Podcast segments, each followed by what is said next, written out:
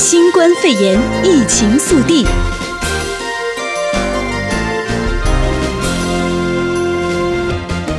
各位好，这里是凤凰全球连线，我是卢琛。新冠病毒疫苗有重大的进展，各国竞相发力，中美都处在先进的行列。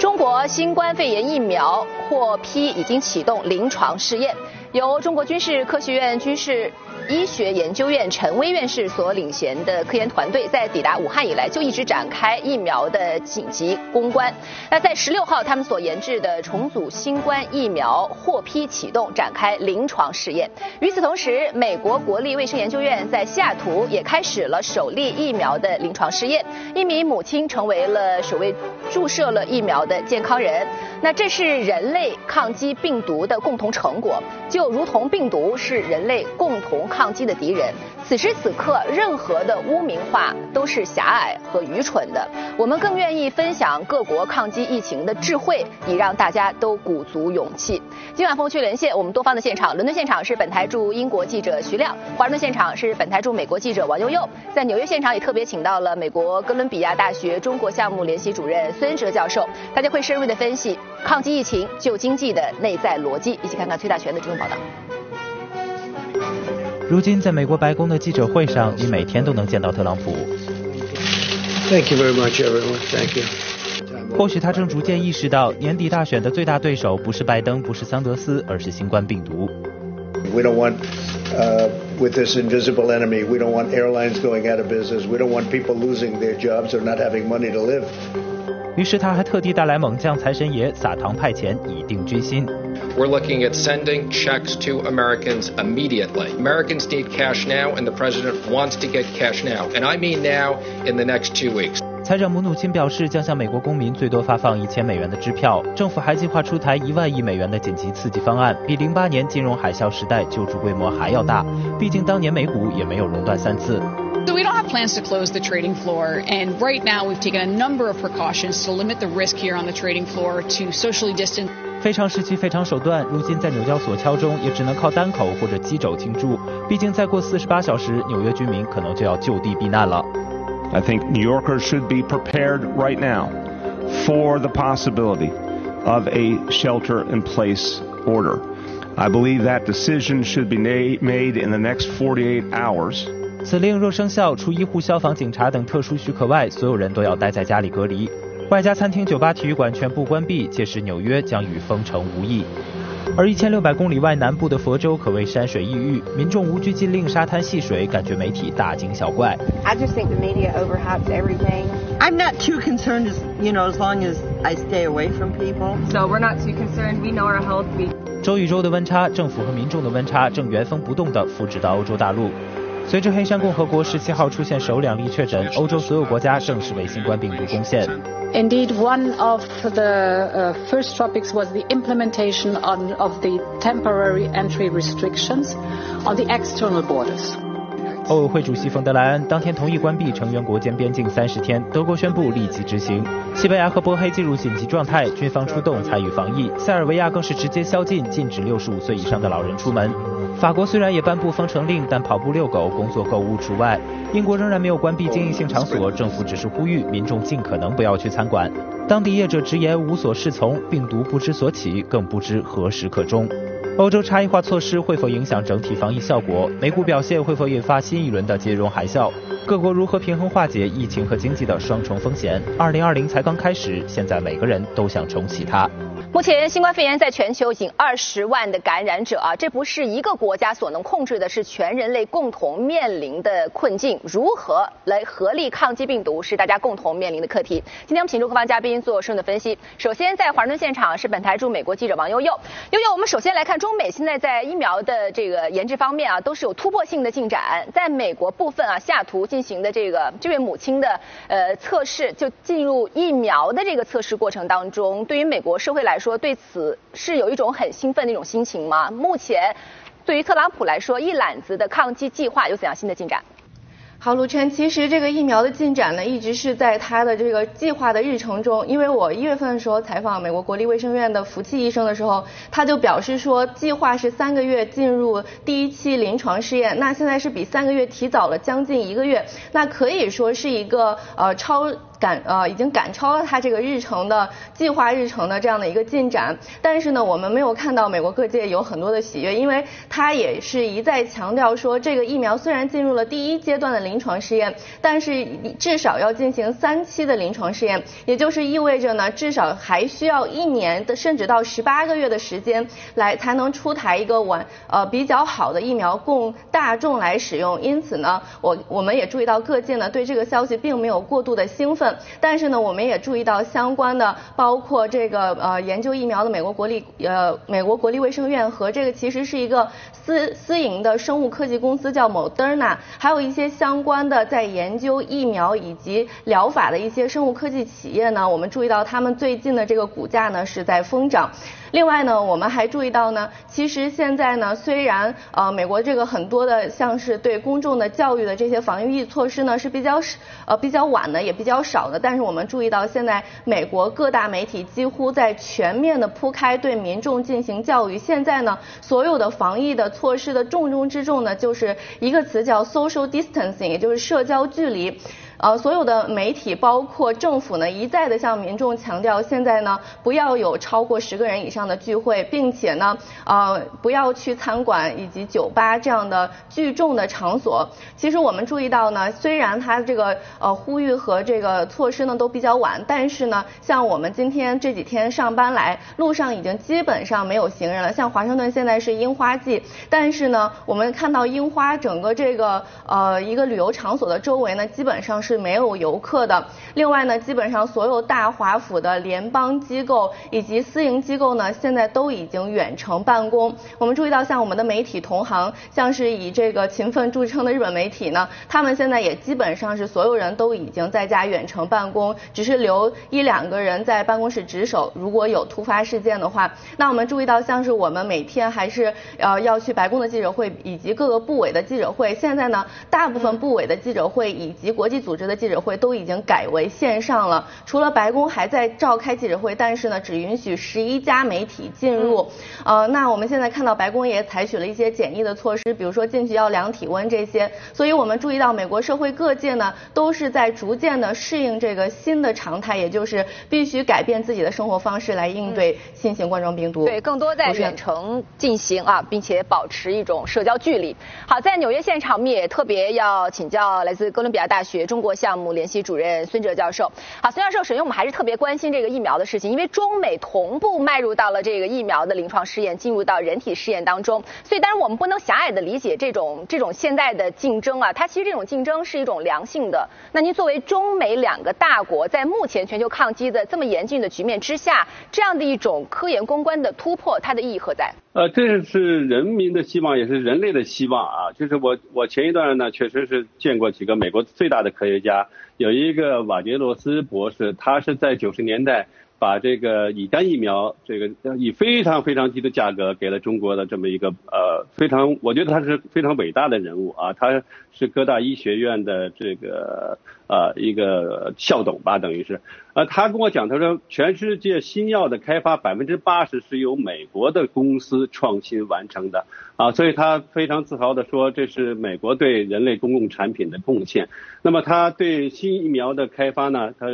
其实他并不乐观。他说，因为呃，即使一种疫苗开发出来，你要持续不断地研究它的副作用，对人体有哪些方面的伤害。啊，以前两年美国的带状疱疹的疫苗的开发呢，这个也是经历一个复杂的一年以上啊好几年的过程。所以一旦疫苗开发成功呢，到美国的一些药店啊，全世界可能用起来就非常方便，可能几十块美金你就能，或者是免费你能得到免疫的注射。所以整个一个过程，我觉得无论是中国来说还是美国来说，这些药企之间的合作是非常必要的。科学家之间的合作，它的情报能能不能？呃，互享，比如说中国的病例如果多，或者意大利的病例如果多，啊，那么根据实际情况，科学家能不能掌握一手的资料，这是非常至关重要的。我觉得现在，呃，全世界只有一个共同目的，啊，就是要赶紧动员科技力量，然后开发出新的让世界感到免于恐惧的这种自由的疫疫苗出来。嗯，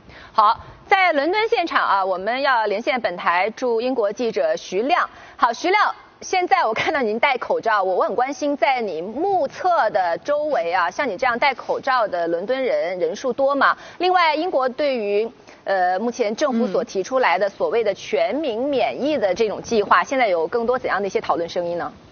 嗯，好的，卢晨。那么今天呢，我也做了一个就是小对比啊，从上周。在同一地点的这个同一时间来看，就是戴口罩的人数，尤其是当地人戴口罩的人数，明显是比以往要多了一些。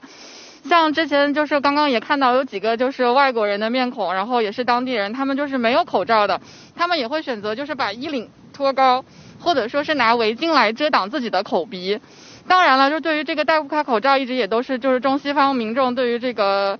文化观念上，以及就是如何做好防疫上防疫措施上的一个冲突。然后另外呢，就是关于这个全民免疫计划，如果说是从按照官方的角度来上来说的话，就是英国的卫生部大臣汉考克已经做出了明确的表态，他也指出这个全民免疫计划就是根本不是政府的一部分，那么政府也不会说是拿民众的生命危险来作为一个尝试。那么随即之后，他也会表示，就是目前英国政府将采取一切的能够可以执行的方法，来确保民众的安全。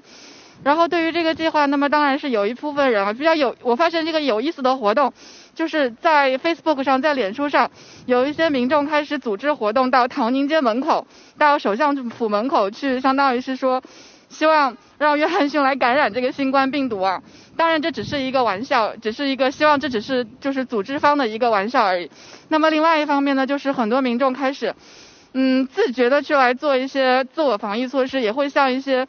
就是亚洲朋友，或者像一些尤其像日本啊、中国啊、韩国啊这些朋友去做一些请教，然后认为是如何去做好一个更方面的一个疫情的防疫措施。好的，卢晨。嗯，好，再回到纽约现场继续请教孙哲教授哈。孙教授，其实相对于欧洲来说，可能欧洲这种比较佛系的这种防疫方式啊，英国、德国以及北欧啊，那当然法国和西班牙以及意大利是比较全控的一种状况啊。所以美国呢，美国大家在看一开始觉得这个力度不够，比较迟缓。那到目前上升到一个国家紧急状态之后，现在各州的情况和联邦政府的情况有所改观吗？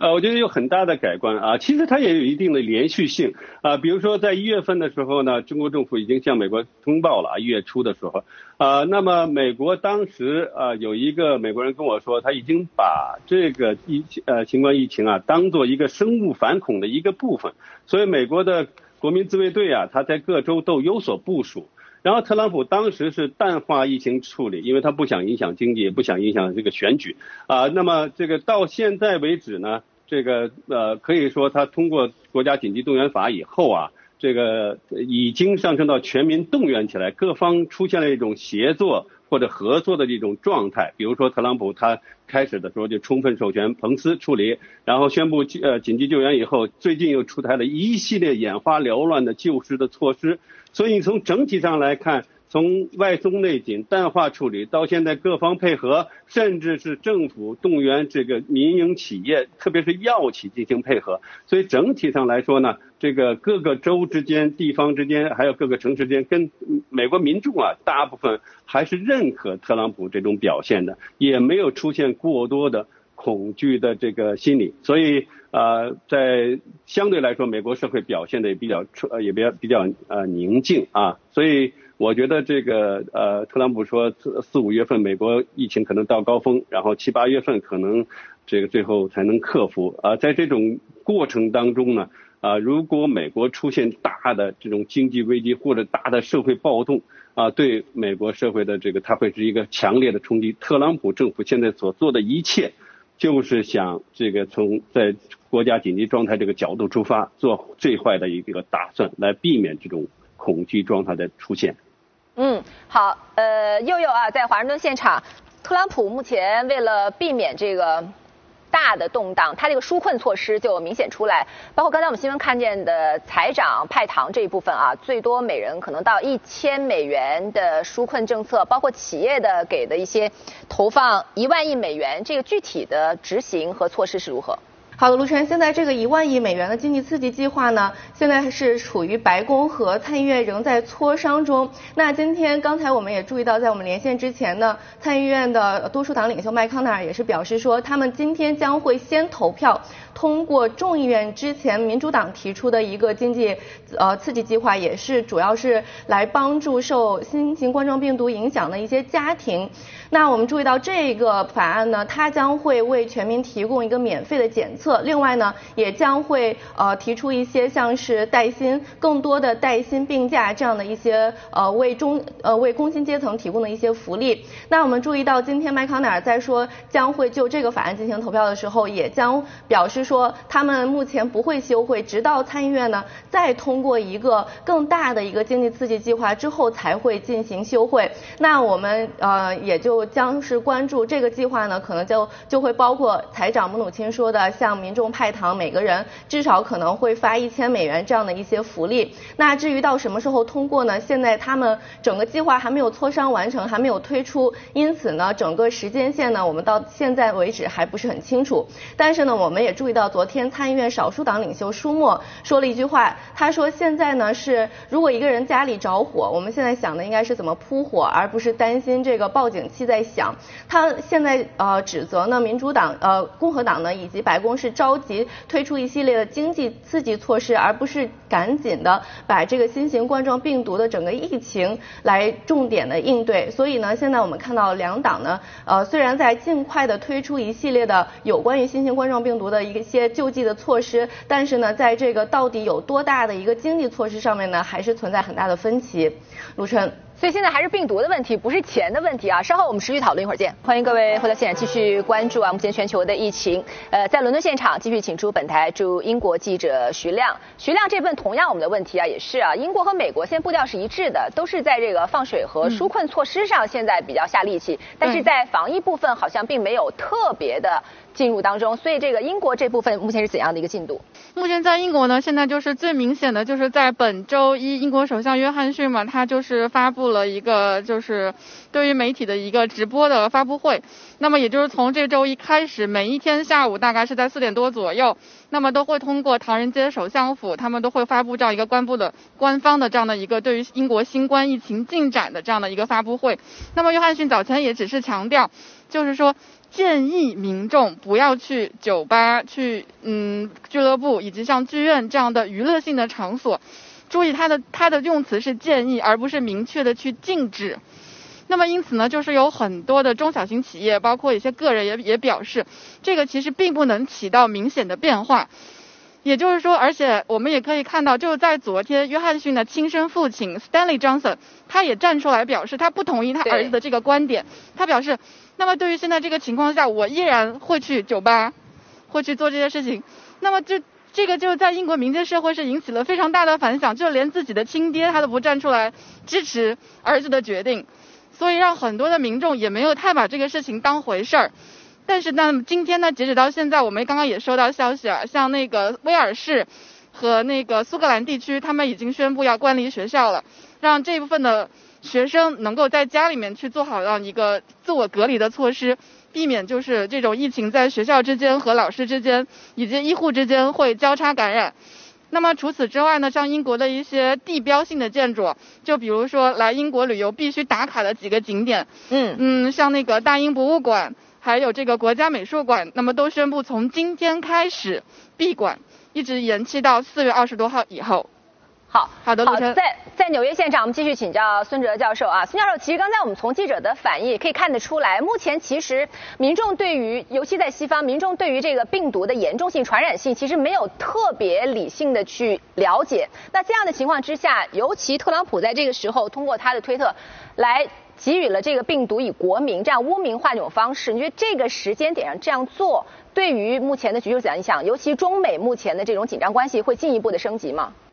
呃，我觉得首先是这样，就是说美国这个或者欧美这些国家，民众有一种不自由勿宁死的这种概念啊，他是觉得这种生自己的生活方式。不不能改变，即使遇到大危机，他也应该去。面对啊，或者或者是他呃呃固呃坚持己见。那么，而且美国的宣布这三大纪律八项注意啊，十五条注意措施啊，并不是说人完全封闭在自己的住所里边，他也可以出去散步，也可以出去购买一些必要的这个食品啊。而且美国的市场相对来说还是丰裕的，所以这跟我们理解当中的这个封城啊、住所避难呢，它的概念是不一样的啊。所以。在这种情况下呢，至至于说污名化的问题呢，我觉得呃，美国的前总统尼克松啊，在总结领导人的气质的时候啊，是他特别说出，他说研究国际问题，你不能光纠结于过去和今天的恩怨，而要考虑未来呃一个出现的新世界它的性质，这是一个衡量是否真正伟大的一个标志。我觉得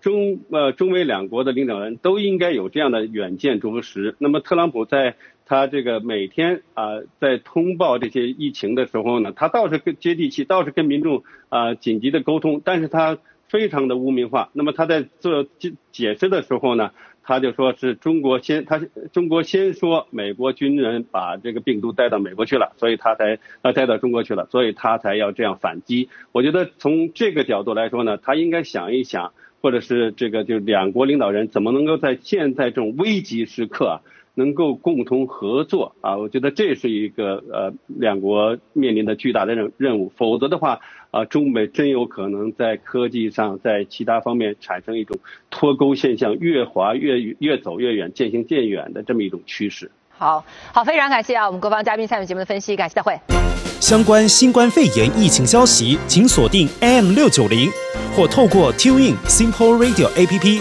搜寻 AM 六九零，实时在线收听。也欢迎上到 U Radio 官网或脸书订阅新冠肺炎疫情 Podcast 节目。